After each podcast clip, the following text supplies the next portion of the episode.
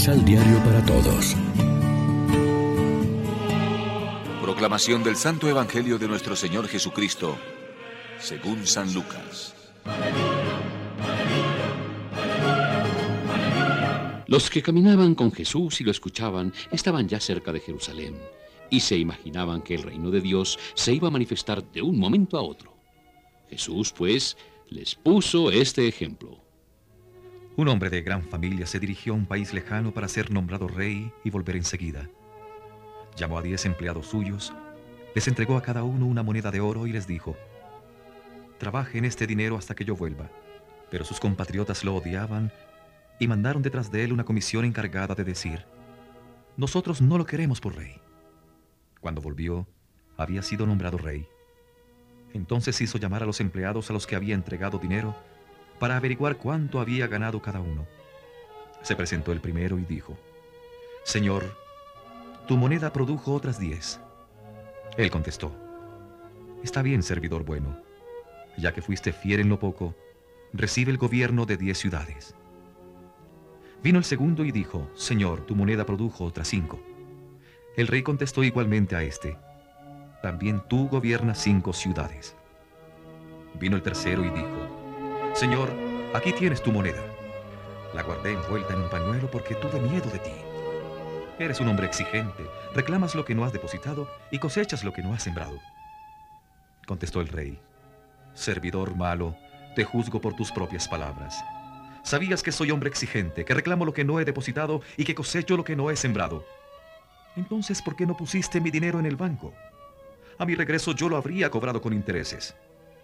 Y dijo el rey a los que estaban presentes, Quítenme la moneda y désenla al que tiene diez. Pero señor, le contestaron, ya tiene diez monedas. Yo les declaro que a todo el que produce se le dará, pero al que no produce se le quitará aún lo que tiene. En cuanto a mis enemigos que no me quisieron por rey, tráiganlos para acá y mátenlos en mi presencia. Dicho esto, Jesús siguió su camino. Todos subían a Jerusalén y Jesús iba delante. Lección Divina Amigos, ¿qué tal? Hoy es miércoles 22 de noviembre. La iglesia se viste de rojo para celebrar la memoria de la Virgen y mártir Santa Cecilia. Y a esta hora, como siempre, nos alimentamos con el pan de la palabra. Tal vez a nosotros no se nos presenta la ocasión de dar testimonio con el admirable heroísmo que vemos en Eleazar y en la madre y sus siete hijos. Pero a veces lo que falta en intensidad con una muerte de mártires puede tener equivalencia en una vida de mártires una conducta perseverante fiel a Dios, resistiendo a la presión del ambiente.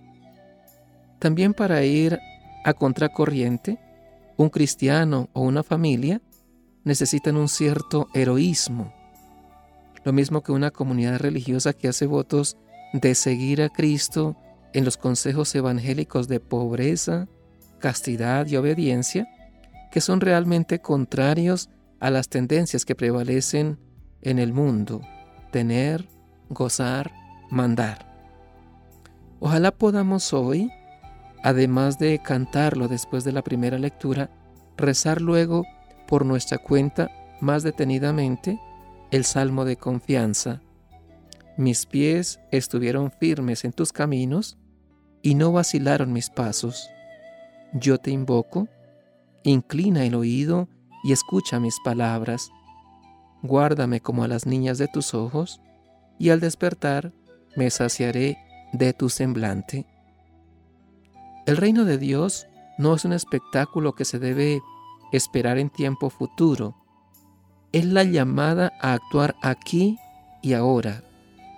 Y para eso hay que poner a funcionar los talentos que hemos recibido del Señor, haciéndolos fructificar hasta el día de su venida para lo cual debe entrar en juego la creatividad, la acción y la lucha.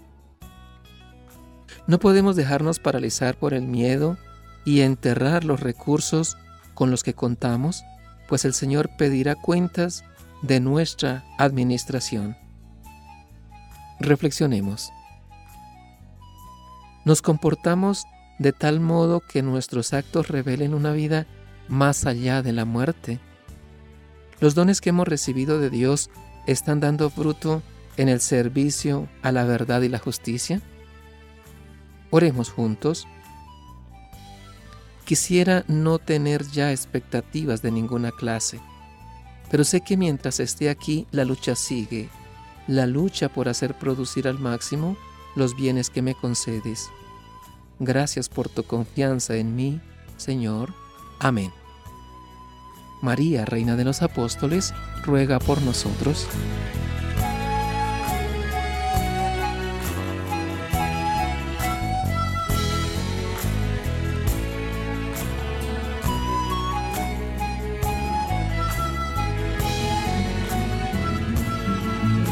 Los ocho pasos de la Alexio Divina adquiriendo el emisal Pan de la Palabra en Librería San Pablo o distribuidores.